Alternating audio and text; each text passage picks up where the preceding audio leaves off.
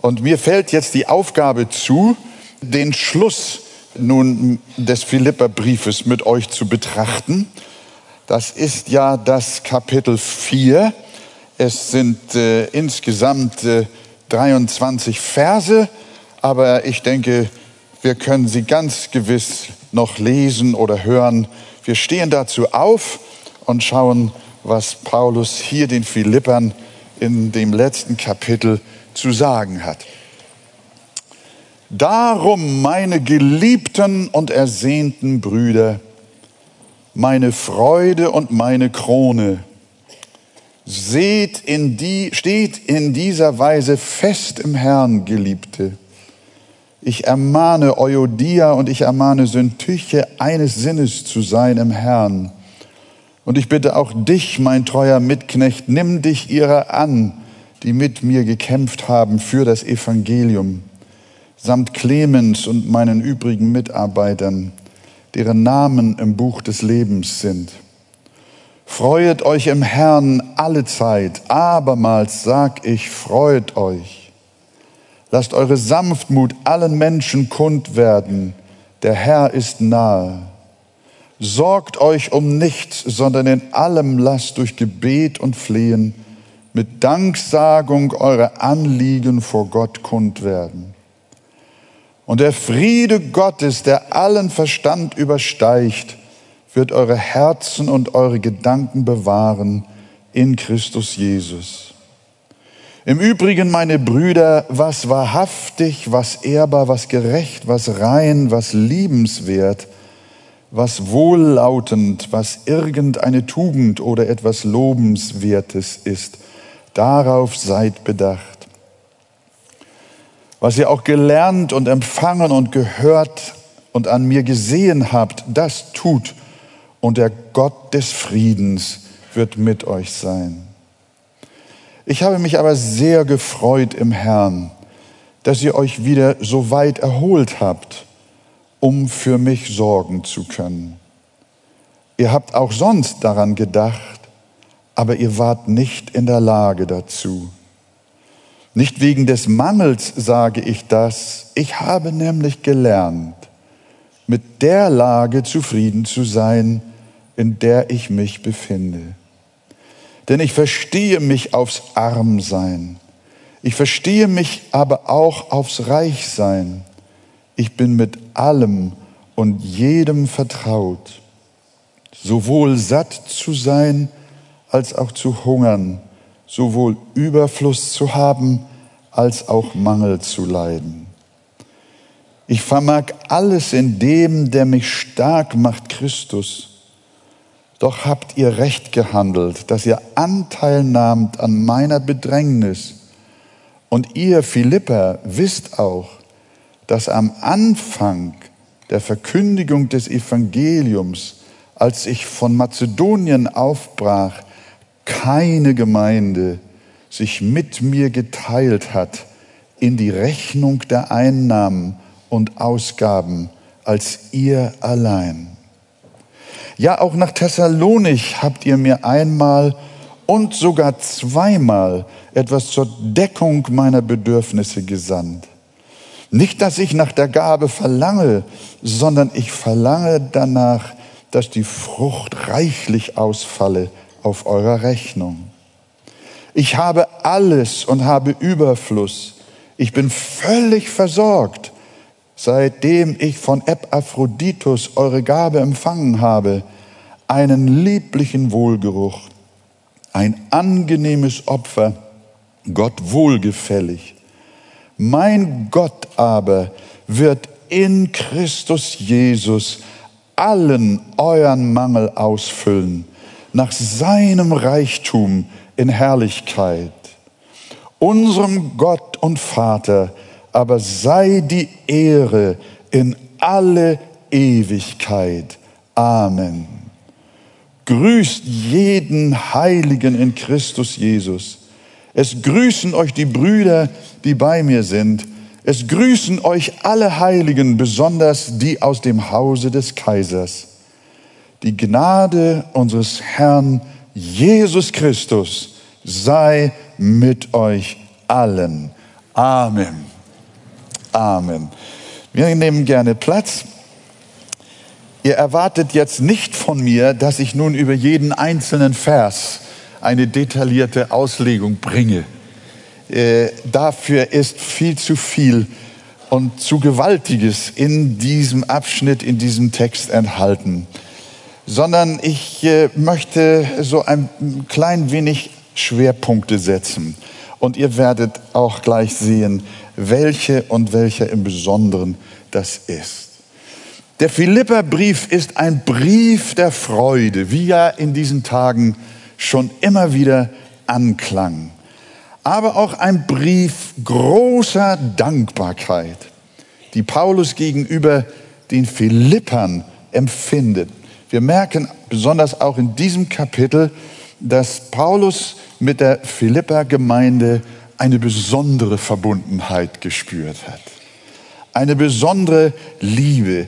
Das kommt schon zu Beginn unseres Kapitels 4 äh, zum Ausdruck, wenn er zu den Philippern sagt, ihr seid meine Freude und meine Krone. Super.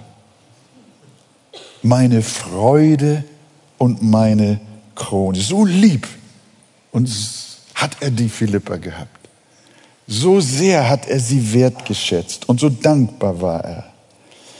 Die Philipper hatten den Apostel bei seiner Mission nämlich von Anfang an so gut versorgt, wie er in Vers 15 und 16 schreibt, wir wiederholen nochmal, und ihr Philipper wisst ja auch, dass keine Gemeinde, er stellt die anderen Gemeinden quasi in den Schatten, dass keine Gemeinde mit mir Gemeinschaft hat, im, gehabt hat im Geben und Nehmen als ihr allein.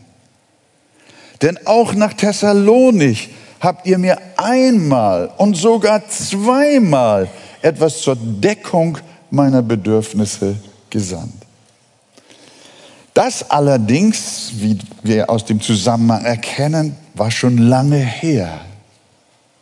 Aber nun, als Paulus in Fesseln gefangen, wahrscheinlich in Rom war, hatten die Philipper ihre Unterstützung wieder aufgenommen und Epaphroditus mit einer großzügigen Gabe zu ihm gesandt.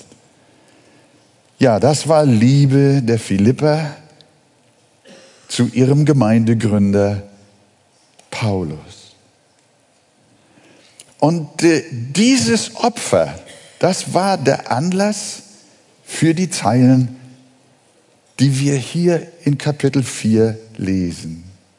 Er schreibt in Vers 10, ich habe mich sehr gefreut im Herrn, dass ihr euch wieder so weit erholt habt, um für mich zu sorgen und sorgen zu können. Ihr habt auch sonst daran gedacht, aber ihr wart zu der Zeit nicht in der Lage dazu. Er war nicht böse über sie, dass sie nicht dauerhaft gespendet haben. Nein, er fühlt mit ihnen, hat Verständnis dafür. Er dankt aber insgesamt für die Zuwendungen der Philipper-Gemeinde. Aber er möchte nicht missverstanden werden, als sei er auf ihre Gaben versessen und ohne sie nicht zurechtzukommen.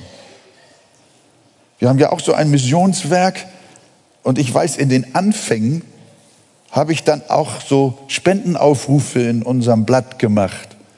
Und dann kann ich mich an einen Satz erinnern, in dem habe ich dann geschrieben, liebe Missionsfreunde, wenn ihr nicht spendet, dann sind wir bankrott oder dann können wir nicht mehr.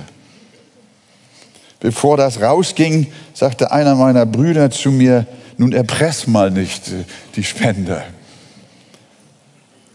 Paulus hat die Philipper nicht erpresst. Er hat ihnen gesagt, ich habe mich sehr gefreut, dass ihr das getan habt. Aber nicht wegen des Mangels sage ich das. Ich habe nämlich gelernt, mit der Lage zufrieden zu sein, in der ich mich befinde. Ich habe nämlich gelernt, mit der Lage zufrieden zu sein, in der ich mich befinde. Was für ein starker Satz. Ich bin mit der Lage zufrieden, in der ich mich befinde. Ich bin zufrieden. Sprich das mal zu dir selber jetzt. Ich bin zufrieden. Kannst du die Schultern sacken lassen, dich zurücklehnen. Ich bin zufrieden. Ist das gut? Das tut gut, wenn wir das mal uns in Erinnerung rufen, wenn es denn so ist. Ich bin ein zufriedener Mensch. Und das heißt, ich bin dankbar. Danken statt Sorgen war seine Devise. In Vers 6 stellt er beides gegenüber. Sorgt euch um nichts, sondern in allen Dingen lasst eure Bitten in Gebet und Flehen mit Danksagung kund werden. Jemand hat gesagt, wenn Christen sorgen, dann sind sie Atheisten. In dem Moment gibt es keinen Gott für sie. Sie rechnen jedenfalls nicht mit ihm, sonst würden sie nicht sorgen. Und ein Mann Gottes hat gesagt, ich habe nur eine Sorge und die ist, mich nicht zu sorgen. Also sorgt nicht. Wenn wir sorgen, dann glauben wir nicht. Und wenn wir glauben, dann sorgen wir nicht. Also sorgt nicht. Stattdessen dankt vielmehr. Murrt nicht, sondern seid zufrieden. Zufriedenheit bedeutet, ich bin befriedigt. Ich, mir fehlt nichts. Es geht mir gut. Der Liederdichter singt, mir ist wohl in dem Herrn. Mir fehlt nichts und es gibt nichts, was ich noch brauche. Ich habe alles. Ich bin zufrieden. Seinem Schüler Timotheus schreibt er, es ist aber ein großer Gewinn, wer Gott selig ist und lässt sich genügen. Man könnte auch sagen, es ist ein großer Gewinn, nicht im Lotto gewonnen zu haben. Sich genügen zu lassen. Wenn wir aber Nahrung und Kleider haben, so wollen wir uns daran genügen lassen. Im Hebräerbrief, seid nicht geldgierig und lasst euch genügen an dem, was da ist. Denn der Herr hat gesagt, ich will dich nicht verlassen noch versäumen. Dieser griechische Eremit namens Diogenes lebt in einer Tonne, wie wir ja gelernt haben. Als Alexander der Große kam und dem Armen anbot, sich zu wünschen, sich etwas zu wünschen, was er wolle, hat Diogenes nur einen Wunsch gehabt, indem er sagte, geh mir ein wenig aus der Sonne. Es gibt also auch Weltmenschen, Philosophen, die sehr zufrieden sein können, was in unserer konsumgesteuerten Welt höchst selten ist.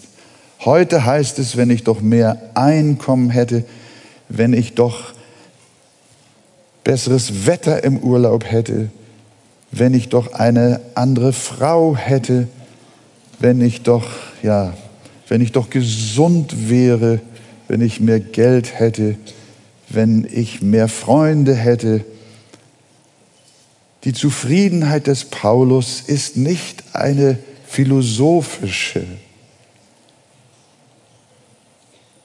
eine andere als die des Diogenes sondern Paulus war erfüllt von einer geistlichen Tugend, die der Heilige Geist wirkt. Wir müssen bedenken, in welcher Lage er war. Er war gefangen, in Ketten, ständig bewacht, keinerlei Komfort. Er lebte im absoluten Minimum. Ich bin aber sehr froh, ich hab, muss ganz ehrlich sagen, wenn man so einen Text hat und dann von so einem Mann Gottes sprechen soll, dann kommt man sich so klein vor. Dann hast du Respekt vor so einem Text. Ich kann das persönlich nicht liefern. Und deswegen zittern wir. Aber ich habe einen Trost gefunden. Paulus formuliert so, er sagt, ich habe nämlich gelernt. Das hat mir geholfen. Da habe ich noch Hoffnung. Du auch? Ich finde das so schön, dass er, er, er sagt nicht von Anfang an, war ich, so, ich war bekehrt, ich lag noch auf dem Rücken zu Damaskus, dann kam nach drei Tagen, wurde ich wieder sehend und bums, ich war so zufrieden. Nein, er schreibt nach Jahren seiner Bekehrung, ich habe gelernt. Also du darfst noch Hoffnung haben. Gelernt zufrieden zu sein. Zufriedenheit ist also ein geistlicher Wachstumsprozess. Sie hat etwas mit Heiligung zu tun.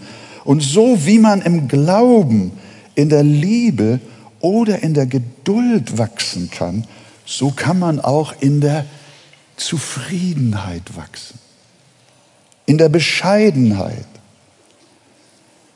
Wie kann man diese Zufriedenheit näher beschreiben?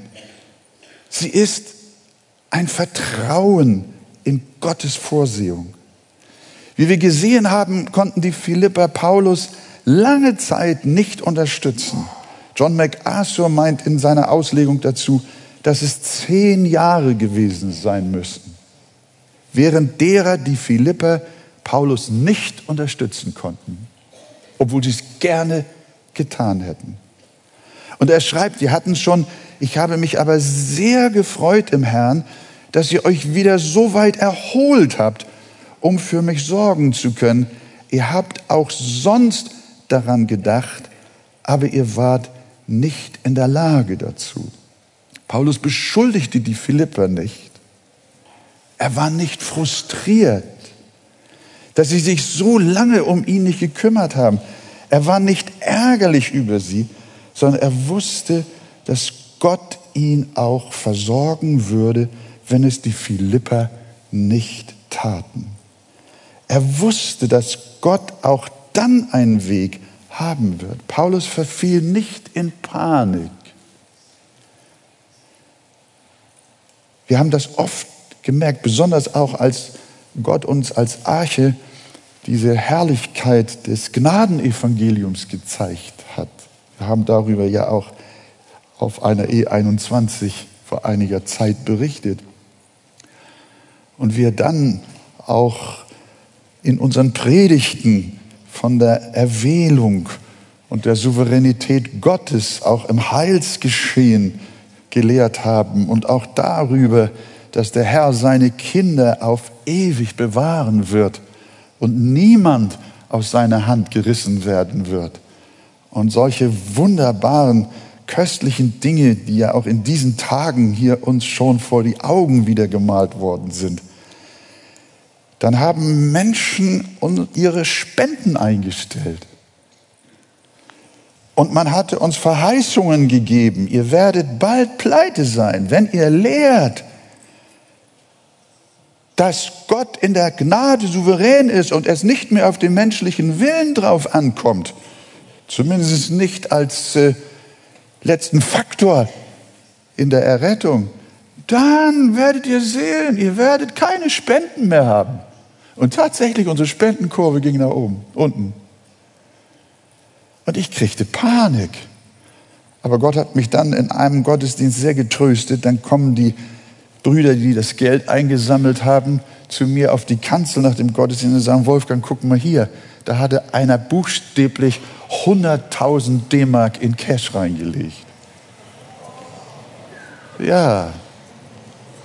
Viele haben gesagt, nein, und ich war am Verzweifeln, wir alle waren am Verzweifeln. Wie geht das weiter? Und Gott weiß, was er tut. Und er versorgt uns. Und das kommt hier so raus. Paulus sagt, ich habe mich sehr gefreut im Herrn, dass ihr euch wieder so weit erholt habt, um für mich zu sorgen. Da war überhaupt keine Panik. Auch dann nicht, als sie nicht mehr in der Lage dazu waren.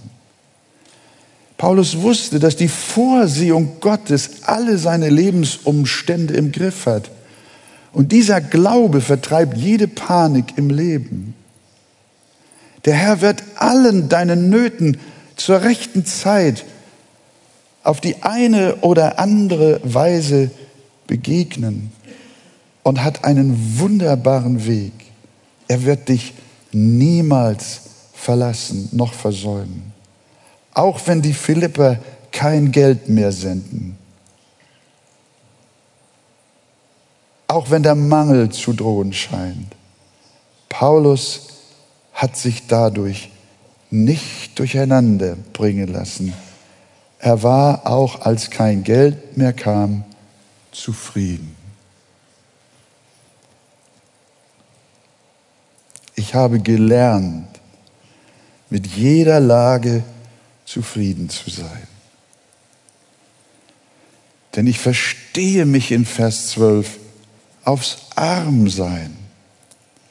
Ich verstehe mich aber auch aufs Reichsein. Ich bin mit allem und jedem vertraut, sowohl satt zu sein als auch zu hungern, sowohl Überfluss zu haben als auch Mangel zu leiden.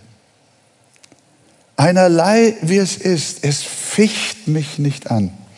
Unsere Philosophie ist häufig, ich habe Mangel und der muss sofort abgestellt werden. Und unsere ganze Kraft fokussiert sich auf die Veränderung. Es darf unter keinen Umständen so bleiben, wie es ist. Und das wird manchmal auch noch von theologischen Richtungen genährt, die nämlich Unzufriedenheit schüren. Sie sagen, Gott will nicht, dass du Mangel hast. Gott will nicht, dass du arm bist. Gott will nicht, dass du krank bist, dass du keine Frau hast, dass du keine Kinder bekommst. Gott will, dass du glücklich bist. Und deshalb darfst du dich niemals mit deinem Mangel zufrieden geben, sondern Gott will dir deine Träume erfüllen. Gott will dir deine Wünsche erfüllen. Du musst groß von ihm denken. Du musst seine Möglichkeiten sehen. Na, zufrieden sein doch nicht mit Mangel. Das ist Unglaube. Aber ihr Lieben, diese Theologie, die fördert und nährt die Unzufriedenheit. Die nährt das Murren wider Gott. Ich will und ich muss und ich brauche. Aber Paulus hatte diese Lehre nicht, sondern er sagt, ich kann arm sein. Ich kann Mangel haben. Ich bin unabhängig. Merken wir, Paulus war ein unabhängiger Mensch. Er war nur abhängig von Gott. Er war kein Menschendiener, sondern er diente dem Herrn. Ich fange nicht an zu quaken, wenn mir scheinbar etwas fehlt, denn in Wahrheit fehlt mir nie etwas, denn Gott gereicht mir immer das, was ich brauche. Und mehr als das, was ich brauche, brauche ich nicht. Habe ich kein Auto, dann nehme ich das Fahrrad. Habe ich kein Fahrrad, dann gehe ich zu Fuß. Und wenn ich nicht laufen kann, dann bleibe ich zu Hause.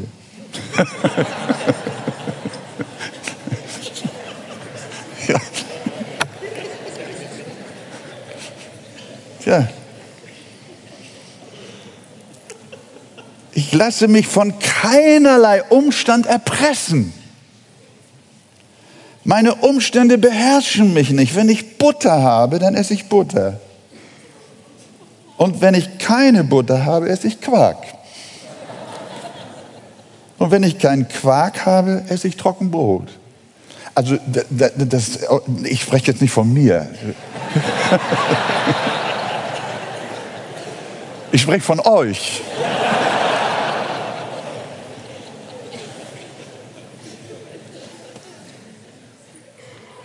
Wenn wir nur Trockenbrot haben, dann sagen wir Gott auch Dank. Senden mir die Philipper Hilfe, dann ist das wunderbar. Senden Sie mir keine, geht die Welt trotzdem nicht unter. Senden Sie mir nach langer Zeit wieder Hilfe, dann freue ich mich. Und kann ich das Evangelium nicht in Freiheit verkündigen, dann verkündige ich es eben in Gefangenschaft. Paulus blieb zu Hause, ja. Und ich kann Christus nicht mehr durch meine Reisen bezeugen, dann bezeuge ich ihn eben in Fesseln.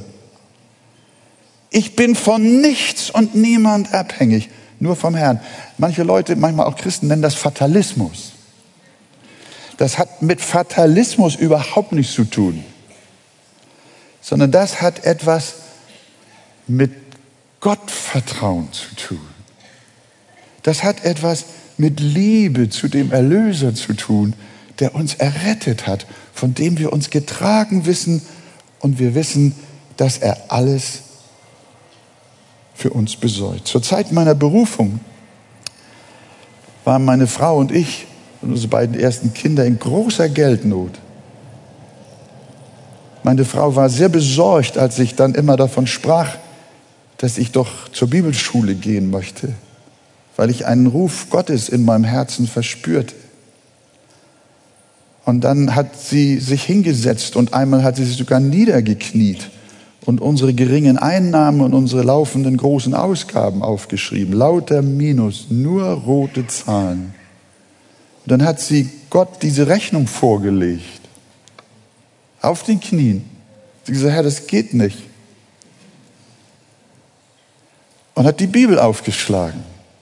Wir glauben nicht also so an an biblische Bibelverslotterie. Äh, aber es passiert manchmal, ohne dass man es sucht. Während meine Frau verzagt ist, sagt ihr die aufgeschlagene Bibel in Jesaja 55, Vers 2, warum zählt ihr Geld da? ist das doch schön, ne? Gott lenkt unsere Augen. Warum zählt ihr Geld da für das, was kein Brot ist? und sauern Verdienst für das, was dich satt macht. Hört doch auf mich, so werdet ihr Gutes essen und euch am Köstlichen laben. Das habe ich die Jahre danach getan, das seht ihr an meinem Bauch.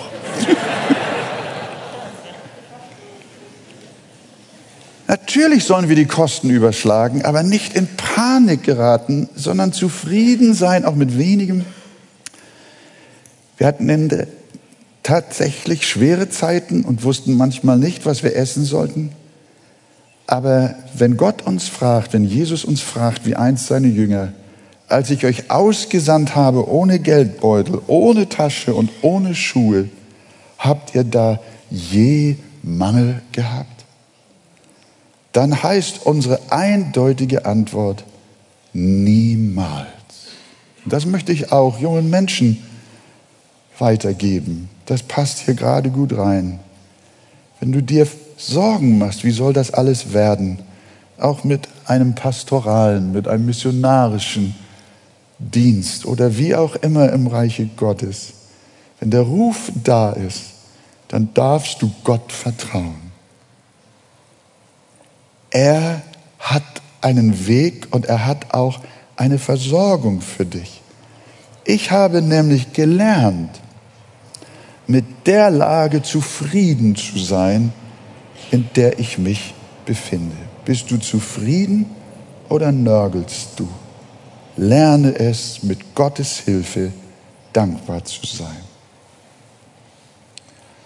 Jetzt kommen wir zu dem Vers 13. Und dieser Vers erklärt uns eigentlich, wo das Geheimnis lag und liegt, dass Paulus so schreiben und auch sich so verhalten konnte. Ich vermag alles durch den, der mich stark macht, Christus. Das heißt, ich vermag alles durch den, der mich stark macht. Ich habe früher solche Predigten gehört, die haben diesen Satz genommen und haben ihn als Blankoscheck für grenzenlose Wundertaten verstanden. Was für ein Satz, sagen Sie, ich vermag alles. Das heißt, ich kann Kranke heilen und Tote auferwecken. Aber redet Paulus davon? Das kommt dann dabei raus, wenn man solche Texte aus dem Zusammenhang reißt. Dann kommst du total auf die falsche Spur. Paulus meint nicht, dass er nun äh, Zeichen und Wunder tun kann und dass er die Sonne stehen, stillstehen lassen kann und das Rote Meer teilen kann und so weiter. Das ist alles wahr, das kann Gott alles und er hat dazu Menschen gebraucht. Aber das war hier nicht der Punkt. Wenn er sagt, ich vermag alles, dann hat er eben im Sinn, ich vermag alles zu erdulden. Das ist hier der Punkt. Er spricht nicht von einer Zeichen- und Wundervollmacht. Nein, mit keinem Wort. Es geht vielmehr um die Frage, wie er es schafft, in seinen Fesseln und in mittelloser Situation dankbar und zufrieden zu sein. Und seine Antwort lautet nicht durch Überlebenstraining, durch positives Denken oder andere Psychomethoden. Seine Antwort lautet, wahre Zufriedenheit erhalten wir nur durch übernatürliche göttliche Kraft. Die Bruns Übersetzung sagt so, alles vermag ich durch den, der mich stark macht. Paulus konnte deshalb in jeder Lage zufrieden und dankbar sein, weil er durch göttliche Kraft erhalten wurde. Es war die Kraft Christi, des Heiligen Geistes, die ihn innerlich umgewandelt und ihn im Prozess der Heiligung genügsam gemacht hat. Und deswegen ja sein Statement, ich lebe, doch nun nicht ich, sondern Christus lebt in mir. Er wusste, dass Christus durch den Heiligen Geist in ihm wohnte. Und dieser Heilige Geist, der ist uns nicht dazu gegeben, um Supermenschen aus uns zu machen, sondern so sagt schon der Prophet Hesekiel im Auftrage Gottes, ich will meinen Geist in euch geben und will solche Leute aus euch machen, die in meinen Geboten wandeln, um meine Rechte halten und danach tun. Der Heilige Geist ist also dazu gekommen, um uns eine neue Natur zu schenken, um uns Kraft zu geben, nach der Art Christi zu leben. Und wenn wir wie Jesus in Sachen Zufriedenheit sein möchten, dann können wir ihn uns anschauen. Er hatte kein Kinderbett, keine Wohnung, keine Rolex-Uhr, kein Reichtum. Er war arm aber er murrte nicht. Er war nicht reich, sondern hat seinen Reichtum verlassen, um arm zu werden, anspruchslos, bescheiden. Seine Lebenserfüllung war sein himmlischer Vater. Davon haben wir heute Nachmittag so machtvoll, so zu Herzen gehend gehört. Die Frage lautet nun, wie kommen wir aus unserer Unzufriedenheit heraus? Aus unserem Anspruchsdenken und aus unserem Murren, Klagen und Hadern. Meine lieben Freunde, wir brauchen eine Umwandlung unseres Herzens. Mehr und mehr. Und das möchte der Herr durch seinen Geist, durch sein Wort heute Abend an dir tun. Bin gewiss, dass wir alle hier Defizite haben. Und dieses letzte Kapitel in Philippa 4, das ist so eine Ermutigung, ein, ein, ein, eine Freude von Gott uns gegeben, dass er uns volle Zufriedenheit schenkt in Christus, haben wir gehört. Und dass wir nicht mehr von der Unzufriedenheit beherrscht werden. Seine Lebenserfüllung war sein himmlischer Vater. Paulus berichtet uns von diesem göttlichen Prozess in seinem Leben, indem er schreibt, an einer besonderen Stelle kennen wir alle, damit ich mich wegen der außerordentlichen Offenbarungen nicht überhebe, wurde mir ein Pfahl fürs Fleisch gegeben, ein Engel Satans, dass er mich mit Fäusten schlage, damit ich mich nicht überhebe. Wir wissen nicht genau, worin diese Plage bestand, aber auf jeden Fall wissen wir, dass sie ihn schwächte. Und dass es ihm ein Hindernis, eine Belastung, eine Hypothek war. Und er dem Herrn dreimal gebeten hatte, ihm diese Not doch wieder wegzunehmen. Ist klar, Gott schenkt uns ja auch das Gebet, dass wir in der Not zu ihm rufen können. Mit der großen, mit dem großen Verlangen, dass Gott eine Änderung, dass Gott unsere Lage ändern möchte. Das ist nicht verkehrt. Wir dürfen beten und wir haben oft erlebt, wie Gott ad hoc auch unsere Not gewendet hat. Aber nach dreimal hörte Paulus auf. Das ist interessant. Gott hat ihm etwas gesagt. Lass dir an meiner Gnade genügen, denn meine Kraft ist in den Schwachen mächtig. Wir haben eine liebe Schwester bei uns im Archeteam, schon seit vielen Jahren. Sie ist blind geboren und ist bis zum heutigen Tage blind. Ihr Arbeitsplatz in, oben im Büro, da verrichtet sie ihre Dienste am Computer mit der Blindenschrift. Und in so manchem Jahr sind wirklich wohlmeinende Menschen und Brüder gekommen, die sie gerne zu Heilungsversammlungen gebracht haben. Und wer sehnt sich nicht danach, dass blinde Augen aufgetan werden, wenn man selber blind ist? Aber nach einer gewissen Zeit wurde sie müde. Immer wieder zu hören, Gott heilt dich, Gott macht dich sehend. Und ich war dabei, als eines Tages jemand wiederkam und mit ziemlicher Glaubensmacht auch für sie beten wollte. Dann hat sie gesagt, nein Bruder, es ist alles gut. Es ist alles gut. Siehe Paulus. Es kommt ein Moment, wo man sagt, es ist in Ordnung ich bin zufrieden. Und wie viele Loblieder singt sie hier auf der, auf der Plattform? Wie preist sie in vielen Gebetsstunden Gott mit uns? Ist ein Vorbild im Glauben, in der Zufriedenheit, im Gottvertrauen. Natürlich wäre ein Wunder schön. Und Gott tut auch oft Wunder. Aber Paulus sollte sich, wie, es, wie er es selber schreibt, genügen lassen an der Gnade, die Gott ihm verliehen hatte. Er sollte lernen, sich von der Gnade tragen zu lassen. Dieser Pfahl im Fleisch wurde ihm nicht genommen.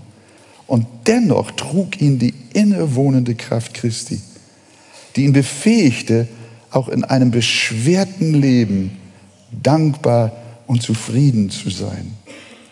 Zu lernen, sich von Augenblick zu Augenblick auf die Kraft des Herrn zu verlassen. Durch diese Erfahrung wurde Paulus zubereitet, einen Lebensstil der Genügsamkeit zu führen und darin die Kraft Gottes und seines Heiligen Geistes zu erkennen. Und das als Zurüstung für die Mission. Wir wissen, dass Mission Entbehrung mit sich bringt. Wenn ich auf Komfort verzichten kann, wird schlecht in den Missionsdienst gehen können. Und wer sich nicht genügen lassen kann, der wird im Reiche Gottes nicht viel ausrichten. Wer Gott dienen will, muss verzichten können. Die großartige Geschichte der Mission, der weltweiten Mission durch die Jahrhunderte hindurch, hätte es niemals gegeben, wenn nicht Menschen da gewesen wären, die zu großen Opfern und zu einem entbehrungsreichen Leben bereit gewesen wären. Denken wir nicht nur an Paulus, sondern auch an William Carey, an Hudson Taylor, an David Livingston, an Charles Stadt und viele, viele andere. Das waren Menschen, die gelernt hatten, mit Mangel und Verlust zu leben. Und wenn sie das nicht getan hätten, wären wir möglicherweise nicht hier.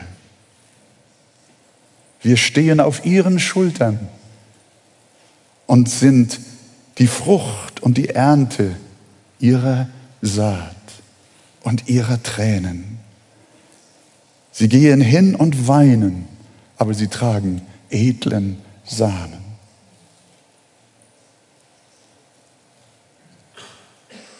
Paulus sagt, ich vermag auch durch diese schweren Zeiten zu gehen. Er verdammt nicht den Reichtum und den Wohlstand. Er kann alles. Ich kann reich sein. Das ist prima. Aber wenn es anders kommt, ist auch okay.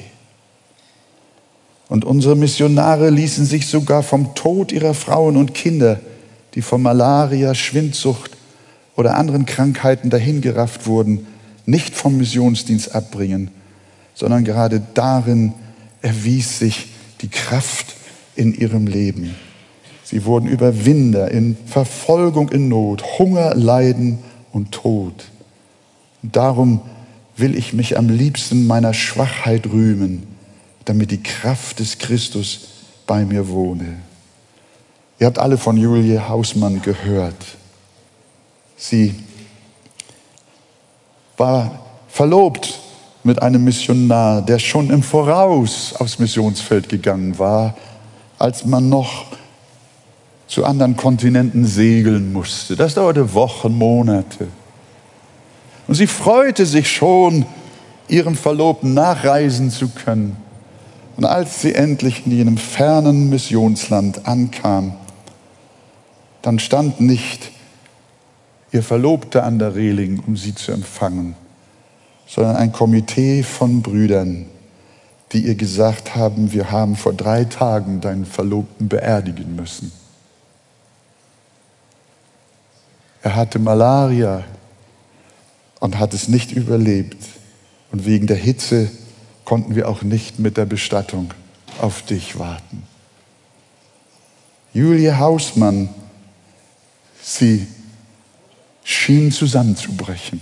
Sie hat drei Tage das nicht annehmen können von Gott. Sie hat drei Tage gerungen. Ich glaube, Gott hat mit ihr geweint. Aber das war ein Prozess. Und nach drei Tagen, es war wohl noch in der Nacht, stand sie auf, ging an das Klavier jener Missionsstation und hat gesungen, das erste Mal.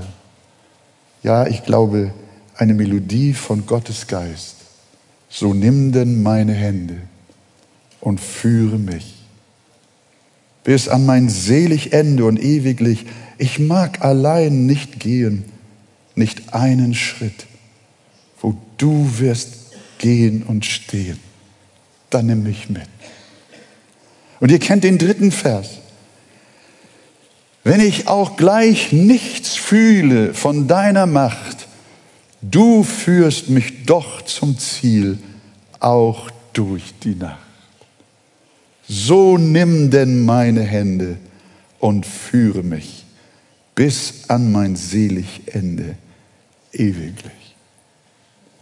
Und ihr wisst, wie in diesen nun inzwischen 150 Jahren oder mehr dieses Lied um die Welt gegangen ist. Wie viele Millionen Menschen es gesungen haben wie viele Tränen das Lied gestillt hat, wie viel Trost es gespendet, wie viel Hoffnung und Zuversicht dieses Lied den Menschen gebracht hat.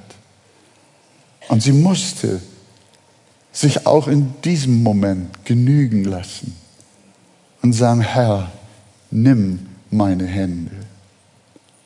Hör mal, hast du diesen großen Wunsch in deinem Herzen, dass Jesus deine Hände nimmt? Möchtest du dich auch von ihm führen lassen? Nicht wohin du willst, sondern wohin er will. Lass dir genügen an seiner Gnade. Und er ist reich, um dir alles zu geben. Zum Schluss. Wenn wir mit unseren Ressourcen am Ende sind, wenn wir in uns keine Kraft mehr haben, wenn wir mit unseren Lebensumständen überfordert sind, wie wir vielleicht auch in diesen Tagen, dann, genau dann, kommt die Kraft Christi zur Geltung, wie es ja auch heißt, dass die Gottes Kraft in Schwachheit zur Verlendung kommt. Lass dir an meiner Gnade genügen, denn meine Kraft kommt in Schwachheit zur Verlendung. Meine Kraft entfaltet sich dann besonders gut, sagt er, also der Herr, wenn du am Ende bist. Ich äh, vergleiche das gerne mit einem Herzschrittmacher, was wir hier haben. Vielleicht ist das nicht angemessen und auch zu profan, aber es gibt uns einen kleinen Glimps, wie wir das verstehen können. Denn der Herzschrittmacher schlägt immer dann, wenn unser Herz keine Kraft mehr hat.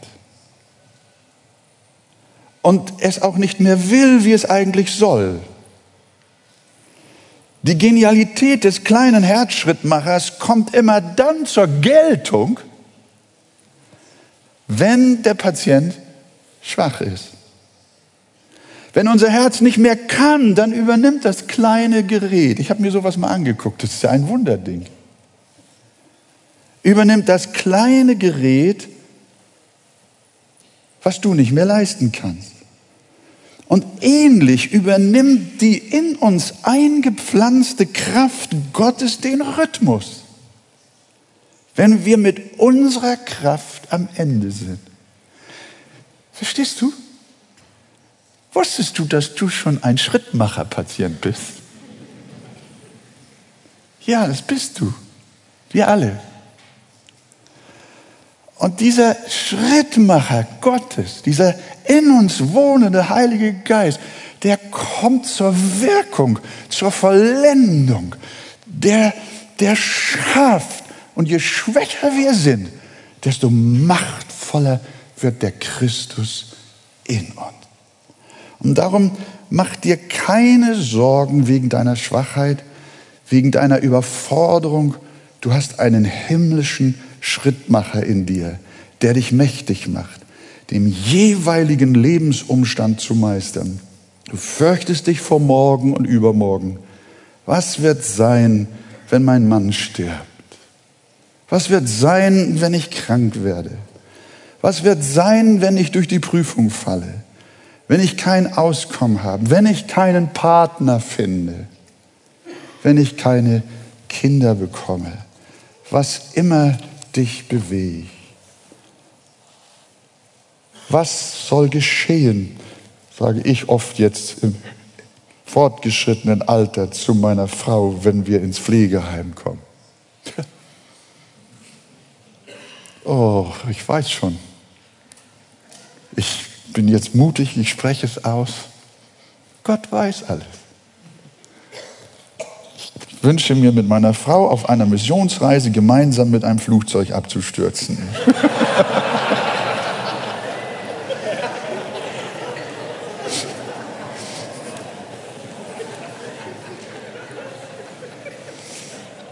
Das war schon, das war schon einmal beinahe so weit, aber da waren wir noch zu jung, ne? da wollten wir noch nicht. War, ja. Aber ich garantiere euch, ich, ich bin gut, also ich weiß, habe keine Ahnung, vielleicht ist das ja jetzt prophetisch, aber ich, ich, äh, ich bin aber mir ziemlich sicher, dass es nicht passieren wird.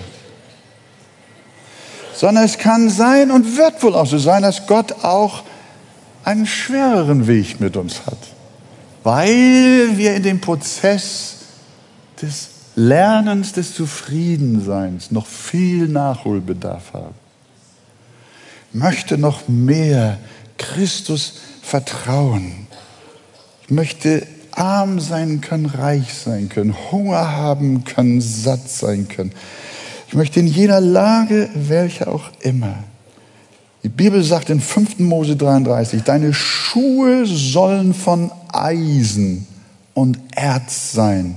Und wie deine Tage, so deine Kraft. Das ist ein Satz, den ältere Christen äh, besonders oft zitieren. Aber ihr lieben junge Leute, gewöhnt ihn euch jetzt schon an. Das hilft euch, steht für euch auch in der Bibel. Wie deine Tage, so deine Kraft. Gott gibt dir nicht heute die Kraft, die du erst morgen brauchst. Aber wenn der nächste Tag da ist, dann ist auch die Kraft da, die du brauchst. Lass dir genügen, sei zufrieden und sprich mit Paulus. Ich vermag alles zu erdulden, der mich stark macht der, der euch nach dem Reichtum seiner Herrlichkeit gebe, durch seinen Geist mit Kraft gestärkt zu werden an dem inneren Menschen, schreibt er den Ephesern. Hier hast du wieder den Herzschrittmacher.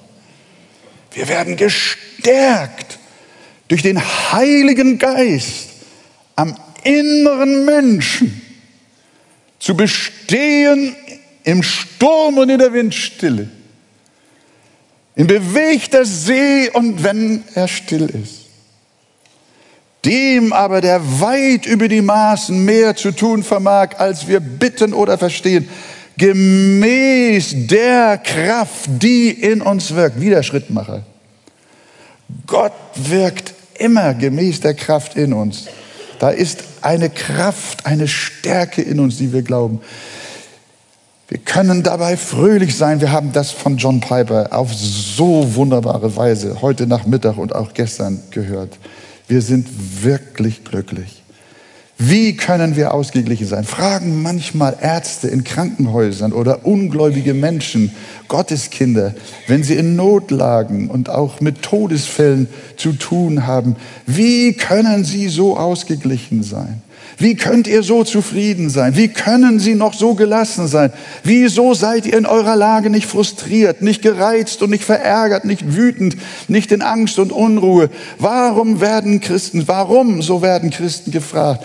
Weil sie eine übernatürliche Kraft in sich tragen, die den inneren Menschen verändert. Sie haben Jesus in ihnen. Ihre Schuhe sind von Eisen und Erz. Ich vermag alles durch den, der uns mächtig macht. Ja, Paulus sagt, ich habe gelernt, zufrieden zu sein, aber es gab auf der anderen Seite immer eine Unzufriedenheit. Er war nie zufrieden mit dem Stand seiner Heiligung. Er war nie zufrieden mit seinem geistlichen Wachstum. Er war nie zufrieden mit seiner augenblicklichen Erkenntnis. Er war nie zufrieden mit dem Stand seiner Mission. Auf diesem Gebiet war er hungrig, da wollte er mehr, da war er nimmersatt. Je mehr Seelen er retten konnte, desto mehr wollte er. Je mehr Gemeinden er gründen konnte, desto mehr wollte er. Er wollte die damalige Welt bereisen, um Christus und seinen Namen zu verbreiten. Und je ähnlicher er Christus war, desto ähnlicher wollte er ihm werden. Und äh, so viel Liebe, wie er hatte, es war ihm nicht genug. Und so viel Glauben, es war ihm nicht genug. Er wollte wachsen. Aber, Freunde, auf dem materiellen, fleischlichen, irdischen, vergänglichen Gebiet, da wollte er nur eins, zufrieden sein und sich genügen lassen. Das ist eine Frucht des Heiligen Geistes. Und Gott helfe uns dazu. In Jesu Namen. Amen.